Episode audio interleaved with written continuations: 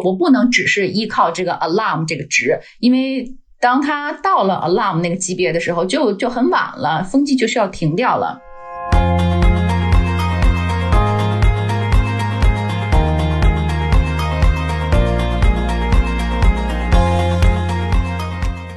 大家好，欢迎收听阔博治疗，智慧的智，聊天的聊，我是主持人潘天一。阔博治疗是一个带有 AI 味道的访谈节目，节目背后的阔博智能虽然也是一家 AI 企业，但我们在节目中邀请的嘉宾啊，讨论的话题啊，行业啊也好，都并不一定限于阔博智能自己服务的行业领域。所以我们的愿景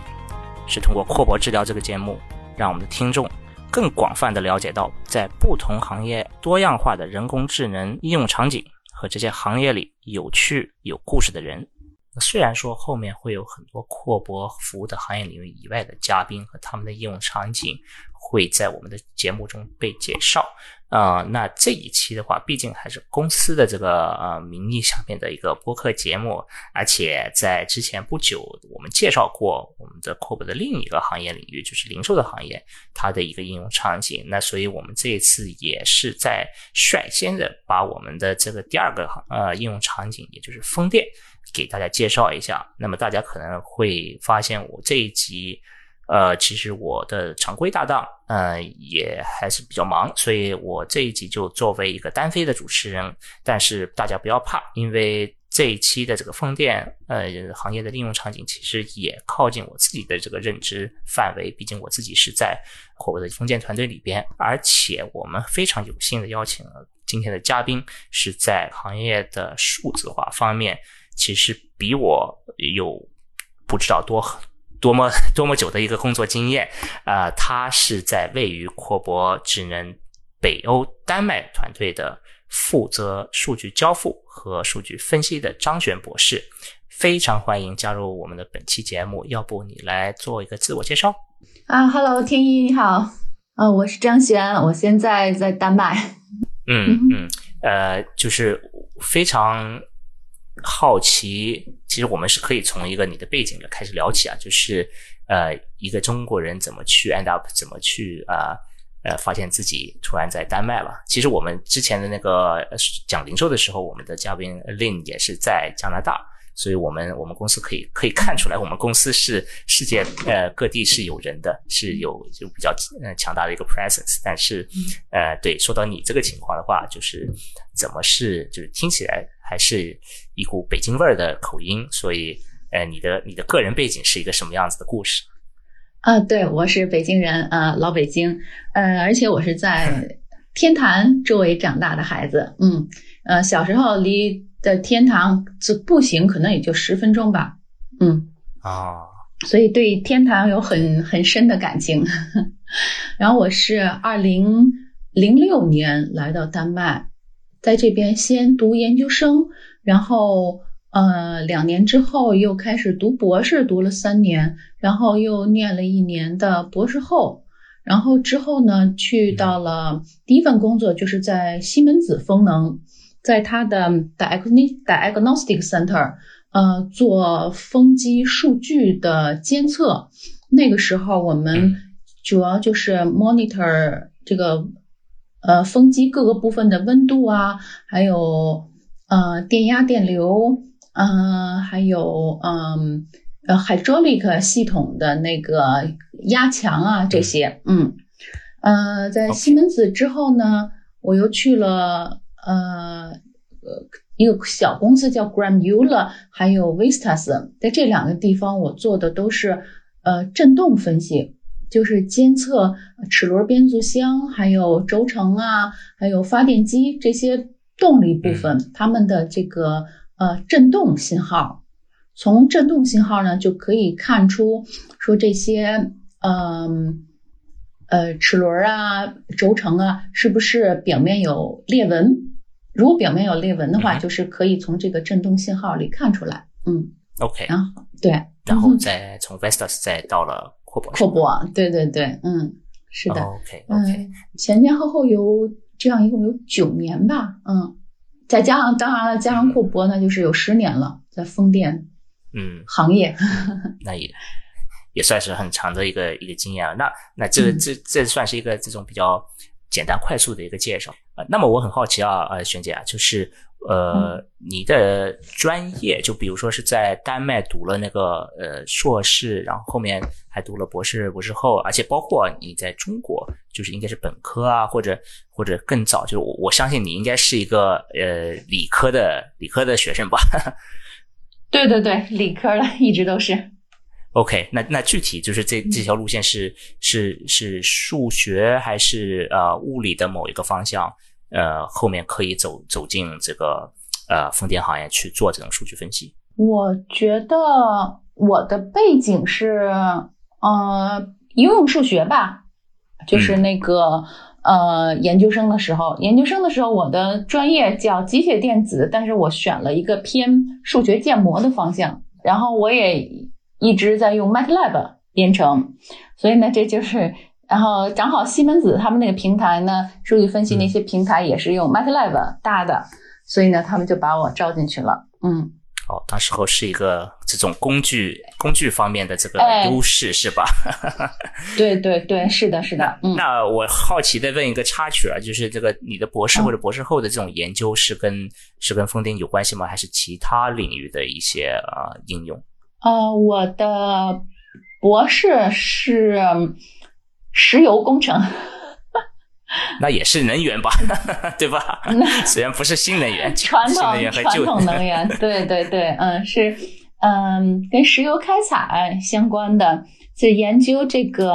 呃水、油还有这个气体，就这种多项的这种流体，在是吧？这个哎，对，在岩石当中的这些怎么就分布啊？这些嗯，OK，但是微观层面的这个流体力学，嗯，理解理解。那在风电，这你如果你是先提到微观，那你的意思是到风电的时候，它是这个观察度变成了一种宏观的这个视角吗？对对，嗯，包括像如果你设计叶片，那需要考虑到什么空气动力学什么的，那但是这个呃，那肯定是宏观层面上的，嗯。OK OK，那那我们回到这个呃西门子这边，就是做用 MATLAB 做一些建模呃这种方向，那就是。我我好奇的是问，就是可能因为对于对于我来说，我自己在这个风电行业也就或者我在我在这家公司也就刚好待了三年吧，然后这就是我全部的 风电的经验。因为我也是可能有些我们的听众如果听到之前的呃有些集的话，他知道呃我的这个背景也是从别的行业转过来的，那就是其实我自己对风电行业可能也不是那么了解，呃，就是就是我们可以一个一个的，就是你的这种。在其他公司的经验也先先先可以过一下，就是比如说在西门子这里的应用场景，呃，它这边是需要数据做一个什么样子的呃分析也好，还是呃决策也好？嗯，主要就是还是找出缺陷吧。比如说这个呃这个温度，你要找出它那个过高或者过低的这个温度，因为过高肯定是就说这个这个地方呃它的这个。冷却系统出了问题，然后过低呢？过低也不好，可能会是这个传感器 sensor 坏了呀，或者这这个地方就是呃，可能在寒冷天气下，它它的那个加热不太够。对，哦，OK，那这些传感器的数据是从哪里来的呢？这个一一个风机上面有多少个传感器啊？是先这样问一个这种比较比较笨的问题。呃，得有几百个。OK，那他们一般测量的是是什么，或者他们在什么部位？他们是在那个叶片上，还是在塔柱上，还是可以说各个地方都有，各个地方都有。对，像嗯，我我知道的就就只是齿齿轮箱那个，它叫 drive train，就是这个动力环节，嗯，应该就有十几个吧，嗯，二十个左右。这个地方它是测量的是。呃，加速度，呃，测量这个齿轮振动的加速度，嗯，它会一般会，呃，可能会在这个在轴向上比如同一个 component 的同一个部件吧，它又有一个测量轴向的，还有一个测量这个就是叫切线方向上的，还有一个是测量这个呃它的什么直径直径方向的，对，要要有三个传感器，对于同一个 component 的，嗯嗯，OK，因为有一些呃误差，有一些 defect 可能是在，比如这个这个。轴向上的，它的它表现的比较明显，然后有一些那个 defect 可能是在那个什么切线方向上，它表现的比较明显。哎，对。然后其他的部分呢，嗯，呃，它我我觉得就什么那些测量温度的这个 sensor 就得有上百个。嗯嗯，它各个地方都会有测量温度。嗯。不只是在呃，不只是在发动机那儿，嗯，还有其他，嗯，其还有其他的部分，比如说在什么 nacelle 啊，还有那个 tower 啊呀，各个地方，嗯，那就是其实这个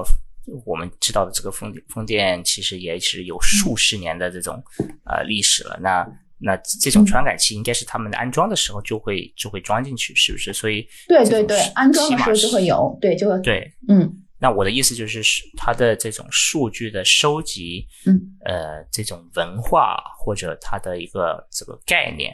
其实不是说最近几年有大数据的，它这个东西是一直在收集的，呃，只不过可能最近才才有这个分析，是吧？还是它它这个分析其实比我们想象的要早？因为我我们我们就是可能给大家先说个背景啊，就是阔博在风电里边其实只是做一个很小的一个部分的，就是我们是用用无人机来拍摄风机的叶片，也就是我们是做一个外外部的或者外表上面的一个检测。但是现在听起来，很这个风机里边的它的那个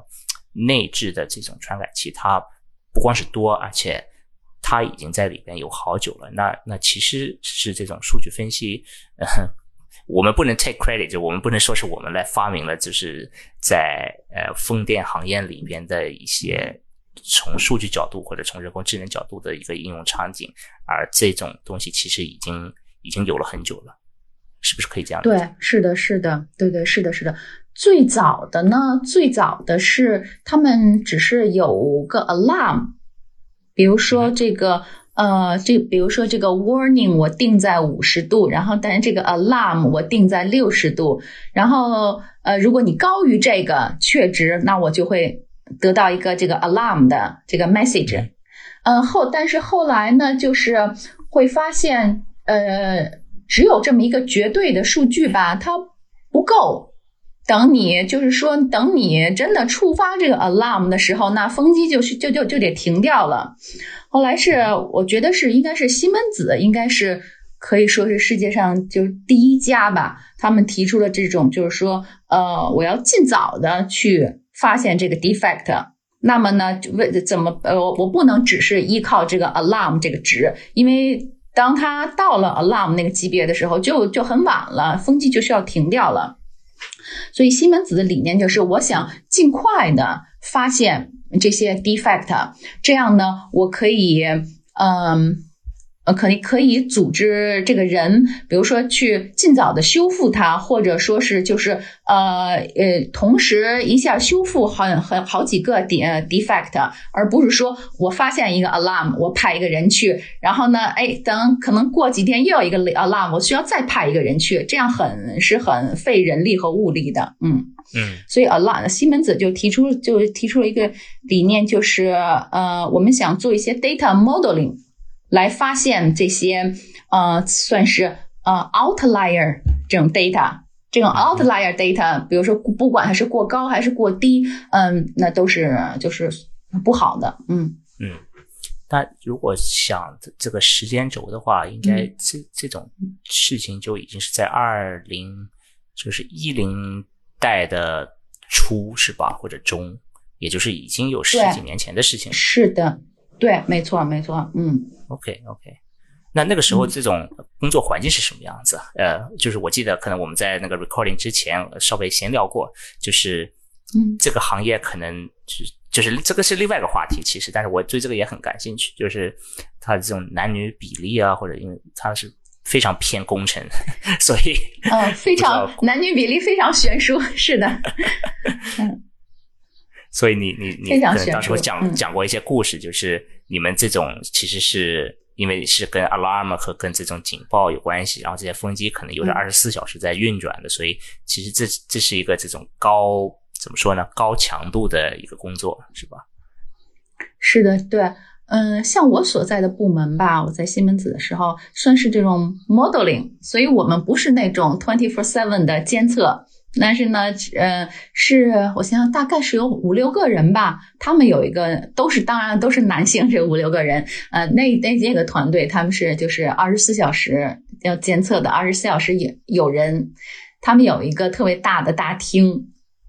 呃，然后这个墙上放了好多的那个就是。呃，显示器，哎，对对对，然后所有的呃这些风机，他们的一些警报啊，红色的呀，黄色的，然后这些警报全都会显示在这个这这些显示器上，嗯，然后这些人呢，他们哎发发射对对对对对对对，没错没错，嗯，是的是的，然后他们那个那个部门呢，他们还会有一个自己的小厨房啊，有很多厨具啊，有冰箱什么的，嗯。蛮有意思的，但是他们作为就是西门子作为一个厂家，他他是需要监测到就是每个世界各地他们的他们的这个设备运转的运转情况嘛？就是他们他们作为一个厂厂家和这个运营方面是一个什么样子的关系？这可能有点离开了这个数据，但是我我是有点好奇。嗯，西门子是他在卖风机的同时，也捆绑自己的服务 啊。OK。嗯，对，所以他会给你提供一些监测呀，还有维修的服务。嗯，呃，但是好像是，嗯，比如说过了这个，应该是十十年或者十五年这样的一个合同，然后过了这个合同之后，呃，那么这个客户你就可以自己选择这些 service company 了。嗯，OK，理解。比如说可以选择一些小的公司，价格会便宜一些啊，这样。嗯。对对，那是不是就是这些呃风机的传感器，它还是比较紧密的，就是放在身边，就是就是这些其实那个客户或者运运营商，呃，就是那个风力发电公司，它其实是看不到的。你你其实也能接触到这个，就是因为你刚好是在一个厂商工作，所以才有这些数据。对对。是的，是的，嗯，是，我觉得就是有一些数据，西西门子是就说 OK 可以给客户，但是有一些他们就是好像是从来从来都不给的，嗯嗯嗯嗯，OK，嗯，那那说到后面呢，就是从西门子呃往往后讲，就是其他方面是不是还是也是在这种就是跟震动啊或者这这相关啊？对，后来是震动分析，嗯嗯，基本上也是类似的。数据吗？数据源不是不是震动的数据，跟那些温度啊，还有压强什么的还是挺不一样的，要复杂的多。嗯，怎么说呢？这个温度吧，你可以跟其他的这些呃同一个风场的风机进行一个比较，但是这个这个震动呢，就是呃，它会跟你这个。呃，零件本身有关，然后还会跟你这个零件它的安装的情况有关，还会跟你这个 sensor 的这个安装情况有关。比如说，有一些 sensor 它可能就是，嗯，装的时候这个螺丝呢可能拧的比较紧，所以这个 sensor 呢它就会呃比其他的要更灵敏一些。但是然后你明白我的意思吧？嗯，所以说呢，就是。呃，我们没有一个呃，怎么说 general 的值，说给这个这一个风场的所有的风机，它这个震动，我给它一个同样的一个 level，一个 alarm level，这个是不行的，只能就是每一台风机它会有自己，它会有自己的这个 alarm level。嗯，那那你们是通过一个，就是比如说一段时间的运转。呃，会教育对对对每个风机本身的一个范围是吧？它的运营范围对，是的，是的，就是我们就假设它一刚开始运行的可能两个月吧，我们假假设它所有的呃零件都是好的，然后用这个值呢来作为各个风机的它自己的这个呃 alarm alarm level，嗯，正常范围对吧？对对对对对对，嗯，OK OK，那但是就是回到从一些呃方法上面，其实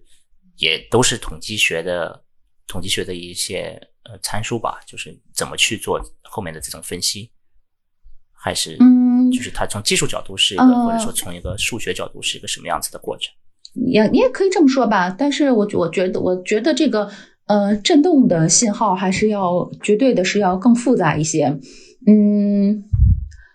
呃，比如说我们会呃考虑它这个在时域上的这个信号，还要考虑它在这个频域上的这个信号，嗯，时间和空时间和空空间是吧？哎，对对对对，还有一些可能还需要应用一些数字滤波器。嗯，比如说加强某一个某一个频率区间的信号，或者是那个削弱某一个频率区区间的信号，这样，嗯嗯，OK，反正它是要更复杂一些的，嗯嗯，这个就是跟呃你本是本科还是研究生那边学的，就是不是这个 electrical engineering 嘛？那是不是跟这种嗯信号方面，或者就是 signal processing，我我我的印象中 是是 electrical engineering 下面的。就虽然你们处理的可能是一个呃，就是或者学的时候处理的是一个，就是这种 electrical，就是这种电呃电方面的信号，但是后面它就变成了一个物理的一个这个频率的东西，但是其实它后后背后的这个。理念应该还是一样，对不对？就是嗯，对，是的，是的，一个在转的东西，它就会发生某一种频率的这个呃持续的这种，或者或者说是来回的这种动动作或者震动。对对，嗯，是的，是的，嗯，还是还是蛮有意思。对我本科的时候，呃，学。是学电子信息，然后的那个时候我们学过什么数字信号处理啊、信号处理这些这这些课程，嗯，OK，那就就用上了是吧？对对对对对。然后以前上学的时候，我觉得我觉得是好像学校这些课程设置的也呃好像没有什么太大意义啊什么的。但是呢，越来通过工作吧，就越来越觉得，哎，这个学校设置的这些课还是还是有用的。肯定肯定，对 对，我我自己是从别的行业过来的话，就是呃，可以比较还算是个痛点吧，感感受到就是很多东西因为没有这个基础，所以所以呃不知道就是不知道，这个没办法，是个是个硬伤，呃，所以后面可能还是要自己就是去去去给自己科普，那这也是一个原因，为什么我非常喜欢当这个节目的主持人，因为因为通过。邀请各个行业的专家来，在介绍他们的场那个应用场景的话，呃，同时是可以接触到就是呃需要学习的需要学习的地方或者自己的一些呃知识盲点吧，可以这样说。嗯嗯，行，那我们换一个方向去说啊，就是呃，就是从从一个那么长长久的这个就是在呃数据科学。就应用数据科学在这个风电行业里边，嗯，你是能看得到，就是未来在这个风电行业里边，呃，我们可可以做到，就是我我不是说阔博本身，而是整个这个行业领域可以呃做到更多什么样子的呃事情，可以往什么什什么方方向去发展？嗯，其实我觉得咱们库博。呃，一直在做的那个 computer vision，我觉得这是一个很不错的方向，而且很有用。嗯嗯，它的它的应用场景在哪呢？就是我们可以稍微应用场景呢，就是就是嗯，那就是现在咱们做的呀，嗯，用这个用这个相机给这个风机呃照相，然后通过这个图对于图片的分析，然后给它指给它找出这个 defect，嗯。嗯，我觉得这是一个很很不错、很有前景的方向。虽然是，但是我能想象到它是比较的、比较的困难，要远远困难于说，呃，区别什么猫啊和狗。啊，那那是就是你说的是这个，就是外表上面的缺陷的检测，而且另外一个就是这个频率方面，其实还是有有，我觉得还是有一些挑战的，就是呃，可能从这种外表巡检角度来说的话，呃。一年一次已经算很好了，对吧？就是你安排一个整个一个风场的一个 coverage，然后大家去去去作业啊。但是回到就是你之前做的这些事情，你装一个传感器，它二十四小时都是一直可以提供数据的。所以这两种信息采样的方式的频率差别是非常大的。虽然说它可能因为它的形式不不一样，所以你确实是获得了一个新的数据源。嗯，但是怎么跟那些其他的数据匹配上面，其实还是有个问题，就是或者是一个挑战，没有解决的一个一个问题吧。你说的跟其他数据匹配是什么意思呢？啊，就是比如说，如果我们呃在你做之前的这种呃监控的数据中，那可以想象，就是我们的巡检其实也是一种在这个时时域上面的一个一个信息点数据的点。但是它可能就是一年出来了一次一个数据，在这个时间轴上，啊，对，间隔是非常长的。对，是的，是的，嗯嗯，但是就是可以跟别的这种短短时间内的，或者它的这个它的 lead time 非常短的这种信息，怎么去结合来来使用？我我是这个意思。但是这个肯定是还是没有有没有一个很完美的解决方案。对，这是是跟其他的很不一样。嗯，然后你刚才还要提到，而且我觉得会。用到的方法我觉得也不一样，比如说咱们会肯定是用那些图片识别这些，然后其他的呢，可能是更多的是一种统计模型。嗯，哦，我理我理解了，就是我们可以提供一些虽然间隔长，但是示意比较强的信号，因为我们看到如果有个真正的缺陷，那它就是个缺陷。对，没错，没错。但是可能从这种时间轴的数据上或者传感器数据上。你多多少少还是得去做一个判断或者是一个猜测，是吧？哎，没错没错，就说咱们的，对对，就是咱们在那个去去照片，那我肯定能看到这个缺陷。但是呢，如果你要是只是说分析一些数据呢，它你也只能是给提供一个，比如百分之七十，它可能会有缺陷。嗯，就还是不对，咱们的还是就是通过看这个图片，咱们能很确定这里就有有一个缺陷，嗯，但是分析其他的数据呢，你不永远不会百分之百确定，嗯。嗯，OK OK，我觉得我我知道你的意思，就是更直直观一点的这个判断，对，咱们这绝对的更直观，嗯，OK，还有一个就是，嗯啊，说实话，我觉得就是那些。呃，温度啊，压强，我觉得这些信号吧，其实挺好分析的，就是一个特别简单的统计模型就可以。呃，但是我觉得是这个震动这个信号是比较复杂，我觉得可能一些更多的 machine learning 的方法，应该是嗯，不可以再往怎么说呢？应用到这些这个振动信号上，开发一些 machine learning 的。方法就是针对于分析这个振动信号，嗯，OK，嗯嗯嗯，这是我觉得，嗯，像这个振动的信号吧，嗯，它的说这个这个震动的幅度它增大了，然后就是这个增大吧，它就会有几种不同形式的增大，有一种呢增大呢是那个它是渐进式的。增大，还有一种呢，就是那种阶梯式的，就是蹭一下，嗯，你就会看到它比嗯前一天高了很多很多，嗯，还有呢，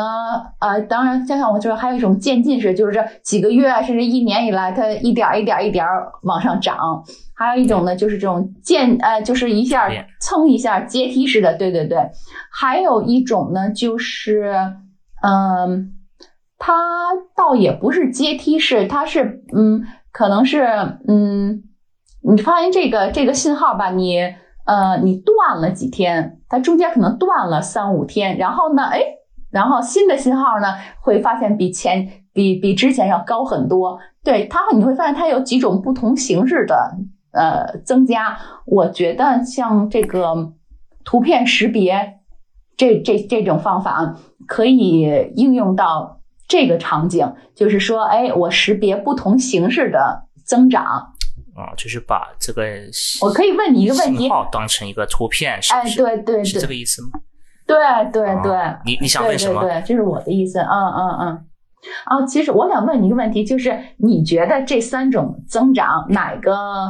就是最严重？是渐进式的、阶梯式的，还是说它中间哎断了一段时间，然后又又又增长的？对，如果如果我先我先尝试性的去回答啊，就是嗯呃，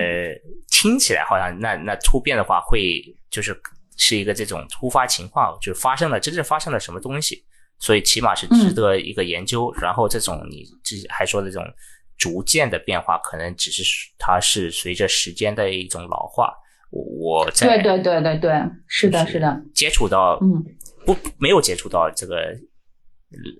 这个最最根因的这个情况下，我只能这样先猜测。嗯，那肯定是第二种，就阶梯式的增长，它是那个这个是哎，那应该是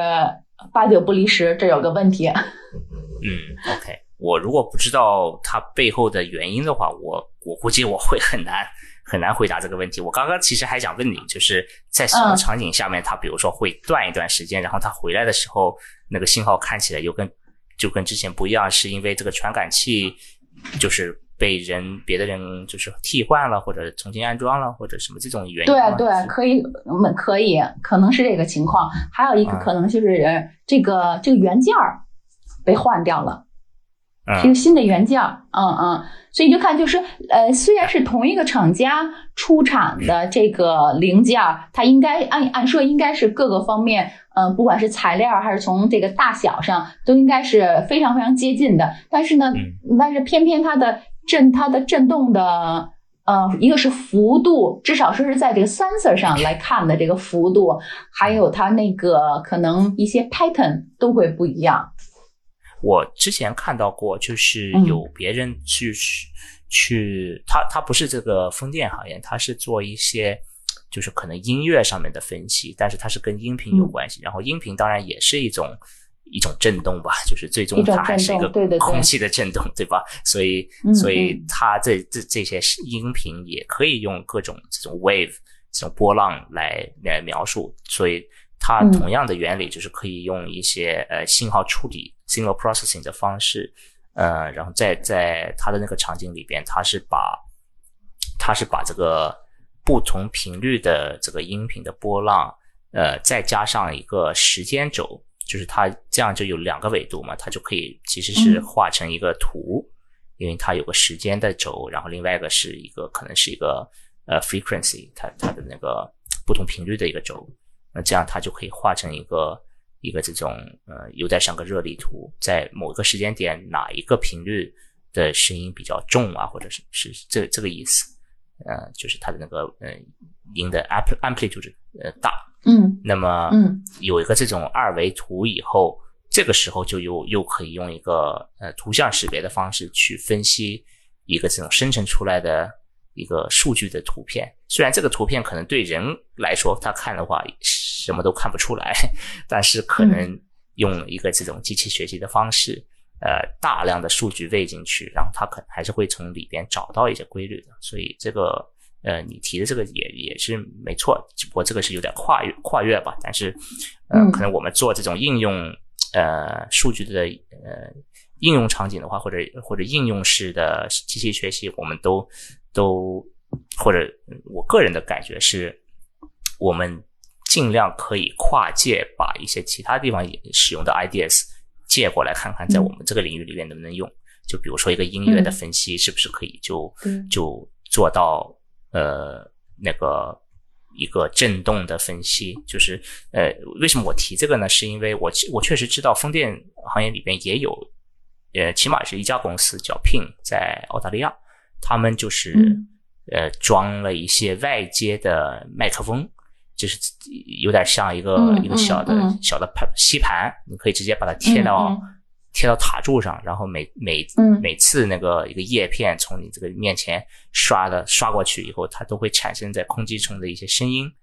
呃，嗯。然后它其实就是在监听这些这些风机在嗯。就是旋转过程中产生的噪音，然后嗯。就是我自己不知道，因为我没有接触过他们的数据，但是就是他们自己起码 claim 它是呃号称是通过这种音频的分析，就有点像我刚才说的那种音乐的分析，可能你也可以呃判断出来一些东西。然后我能想到的就是，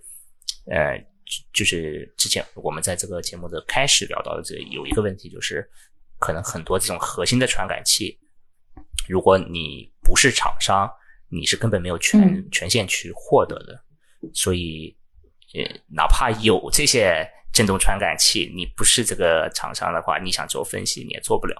呃，所以可能就要通过第三方想别的办法去怎么获取到一些间接可以检测到这种振动的数据。嗯，对，都是都是一些办法吧。嗯，是我个人觉得，像那种说在塔塔座上说装一个麦克风，然后来呃来监听这个说叶片划过产生的声音，我觉得也只能检测到非常严重的缺陷，一些中等级别可能或者小级别的。缺陷这种方法应该，嗯，可能监测不到，嗯，它是不够灵敏是吧？因为它要通过一个气层的，对对对，它会有一个这种降低频率的功能。是的，是的，等于是等于是你，如果听音乐的话，你要在隔空，比如说很远的一个场景，试着听一个一个演唱会，但是你的听就听不清楚了。没错，对，嗯。确实，确实，但是，呃，可能可能也是总比一个完全没有的话，会还是会有一点优势的，我相信。嗯，尤尤其是在这种就是你获取不到其他传感器的情况下，如果你不是嗯嗯，对对对，而且这个装一个小麦克风应该也是成本也比较低，嗯，可能比用咱们成本还低。是的，是的，我觉得就是每个方面每个应用场景的话，呃。它是要做一个这种全面的考虑，对吧？就是可能我用我们的这个东西的话，它比较直观，但是它它它也是呃频率上面就是有它的一些一些劣势，就是你也不能天天去天天去飞飞机，然后每天拍，这个这个意义也不是那么大。但是你同时的话，有可能需要一个这种长长久的一个监控。呃，那就是其实我们我们在聊这个的时候，就是我我们重大的这个。关关注或者听众群都是在中国嘛？我们是个中文中文的节目，那么呃，就是我们其实忽略了一个我觉得在风电里面比较大的一个点，就是呃，其实我觉得我们应该在一开始就说到，就是丹麦这个国家，它在风电行业里边其实是一个巨大的国家，虽然它本身这个国家还是很小的，那它是以什么这个形式变成了风电的一个巨国？我觉得是，嗯，一个历史吧，嗯，他这个进入这个行业很早，应该是好像几十年以前吧，三几年、四几年，他好他们就有了呃第一代的这个风机，当然那个时候就是用基本是用木板啊什么什么这样做的，嗯，也只有两个叶片，但是反正那个时候就就可以发电了，用风力发电，嗯。它是占了一个什么地理的优势是吗？我觉得是时间的优势吧。嗯，它就是人家就是这个方面就开始的早。嗯嗯嗯。我一直以为就是它是跟有点跟地理有关系，是因为呃它接近那个大海，然后那边的风速可能是比较稳定，所以它一年四季就是呃如果去建一个风机的话，它它的发电会比较就是不受那么多的影响。嗯，对，我觉得这个也有原因，还有也还有一个原因，我觉得也是，嗯，风沙比较小吧，嗯，因为因为这个风沙的话，其实不管是对太阳能这个，呃，这个电池，还是说对于这个，呃，这个风机来讲，这个损伤都是挺大的，风沙，嗯。嗯。那么它需要风，但是呢又需要比较呃没有沙子的风，啊，对对对，嗯，海上的风一般都是比较干净的，是吧？不要不要对，是的，是的，沙漠飘或者海边的风，对对对，嗯，其实这边太阳能发展的也还不错，嗯，像嗯平常就普通人家就有很多人在自己家的这个房顶上铺一些太阳能电池板，嗯，对，这样的话应该也能产生很多的这个，嗯，对，对自己的用电来说是一个折扣。然后是不是如果真的呃产能高的话，还可以再返还可以卖回，哎，还可以卖出去，对对对，嗯。呃，夏天吧，夏天这边就是日照时间很长，所以夏天肯定是就是产产能过剩，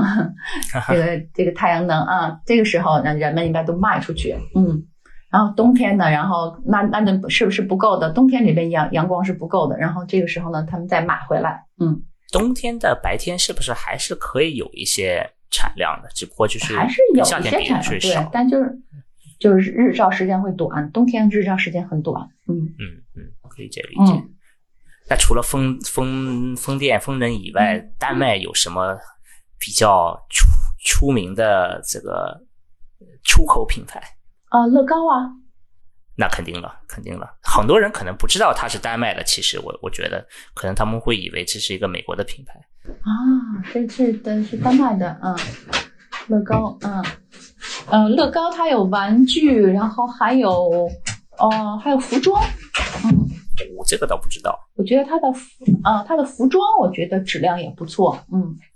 呃，乐高品牌的服装应该是没有那么国际化吧？我觉得在这里都没有听说过。啊、可能是吧，那都是他的，因为他玩具太有名了。然后这还有一个乐高乐园 Legoland，嗯，嗯，那边我也去然后。在 Legoland，嗯，在 Legoland 的旁边有他自己的主主题酒店，嗯，也挺好玩的。嗯，哎，说到这个这个乐高的乐园啊，它跟我们阔博在丹麦的办公室好像离得也不是很远，嗯，是离得不远，不远。都嗯、在丹麦的应该是西部，对不对，靠近那个西部，对西海岸，西海岸对，嗯靠近那个大西洋，嗯，西海岸。所以所以这也是一个比较重要的原因，为什么丹麦会变成呃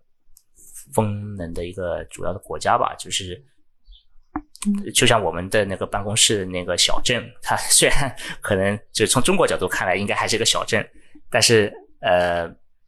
它那边是应该是因为它是呃直接就可以出海嘛，所以很多大的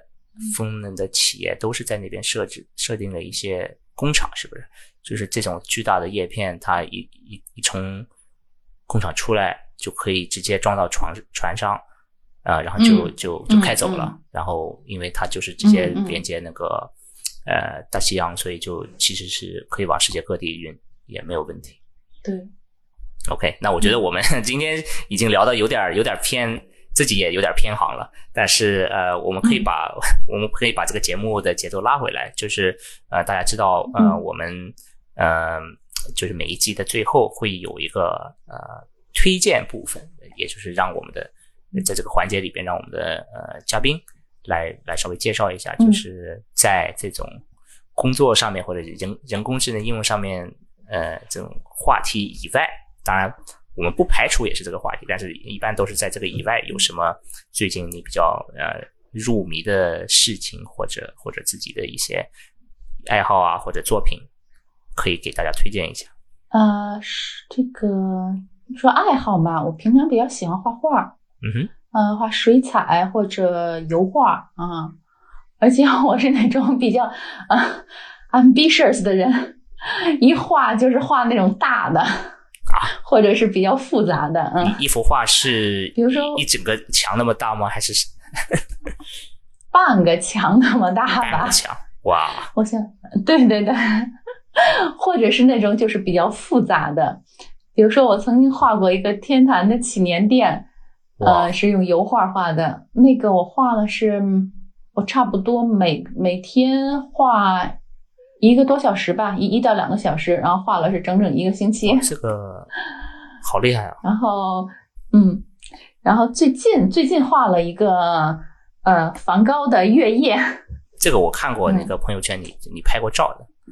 嗯，就是嗯嗯这个是嗯完全自学的，或者就是或者甚至是没有学的，就是就边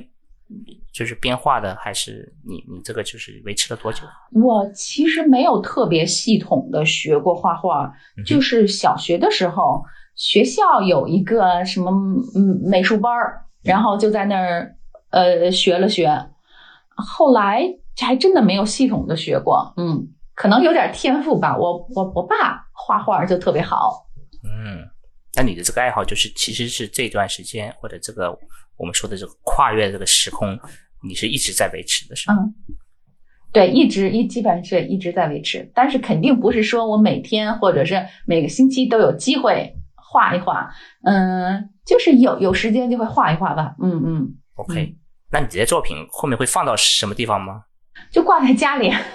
哦，没有把？没有上传到一个 gallery，然后放放到网上给大家看。呃，没有，没有，没没没到那么好的地步。嗯，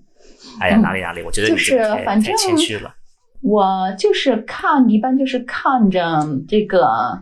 呃，看这个照片，然后就来画。呃，所以我保我能保证的就是说，哎，差不多比较像，但是说一些呃一些技法，那我那我那我是不知道的，嗯，比如说说说画这个花瓣儿怎么着，说你这个笔一转，或者是呀，或者是怎么着怎么着点一点，说这个花瓣儿就会让它出来，这些技法我是我是不知道的，我是不会的，我就是一点一点的画，嗯。我现在觉得以前，我觉得大家可能会觉得，就是说绘画可能是是不是一种特别感性的事情，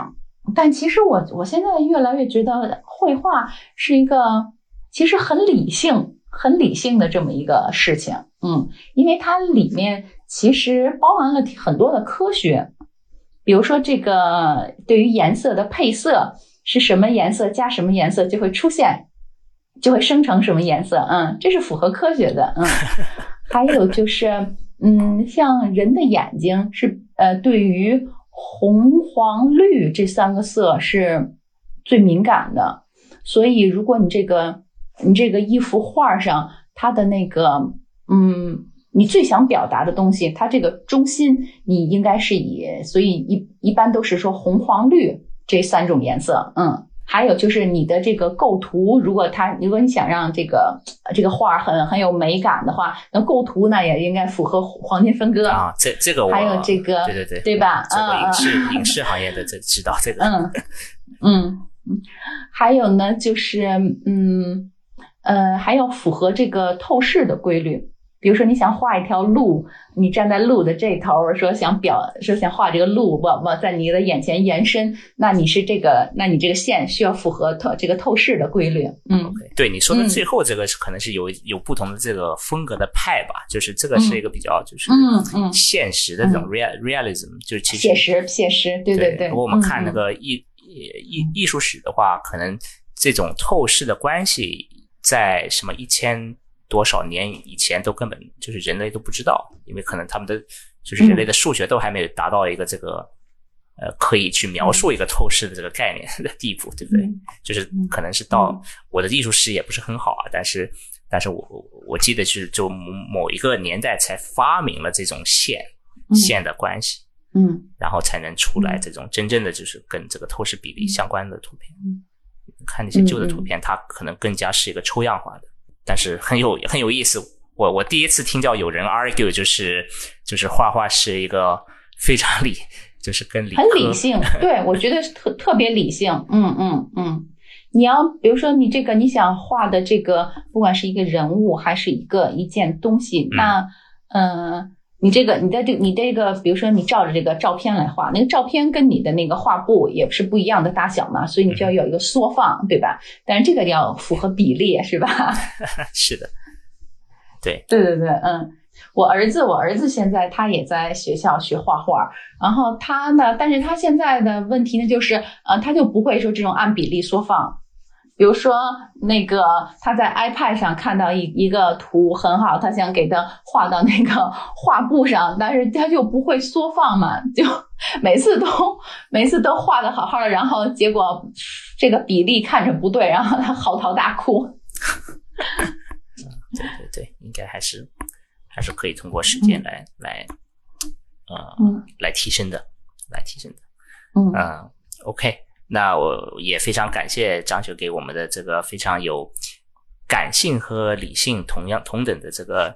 艺术爱好的一个介绍啊。那我们、嗯、我们还是希望呃后面能看到你的一些作品，所以看看你你有没有勇气吧 做做一些这种网上网上的展示啊啊，好的，行行行，好的，嗯啊